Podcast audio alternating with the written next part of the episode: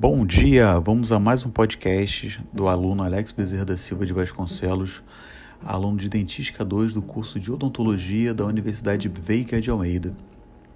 Hoje falaremos quando e como solucionar os casos de fraturas de incisivos superiores por meio de colagem de fragmentos e pela técnica da muralha.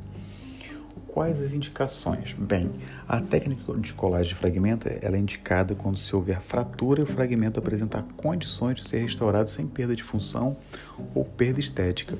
Já a técnica da muralha ela é indicada para fechamento de diastemas de dentes anteriores, reanatomização de dentes anteriores, principalmente aqueles dentes com aspectos conoides e microdentes, e também para restaurações classe 4. Como é feita a técnica da colagem de fragmento? Primeiramente com o dente ainda hidratado. Faça profilaxia com pedra pomes e água do dente e do, e do remanescente, do remanescente e do fragmento, perdão, e faça a escolha de cor de resina para fazer a colagem do fragmento.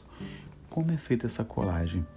É, primeiramente, eu faço o condicionamento ácido em esmalte 30 segundos e dentina 15 segundos, tanto do fragmento quanto do remanescente.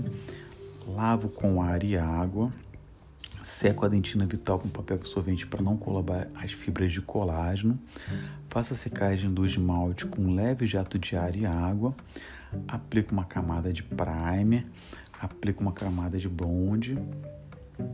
Um leve jato de ar. E aplico a resina flow ou resina regular no fragmento. No fragmento. Como é que faço esse assentamento? Eu pego uma, uma microbrush, coloco um pequeno pedaço, um pequeno incremento de resina e levo esse fragmento até o remanescente, obedecendo o posicionamento e obedecendo as questões estéticas e funcionais desse elemento. E após fazer esse assentamento, eu faço a polimerização do elemento junto ao fragmento, fragmento junto ao elemento dentário remanescente, faça o ajuste oclusal, faça a remoção dos excessos, teste os pontos de contato e foto ativo.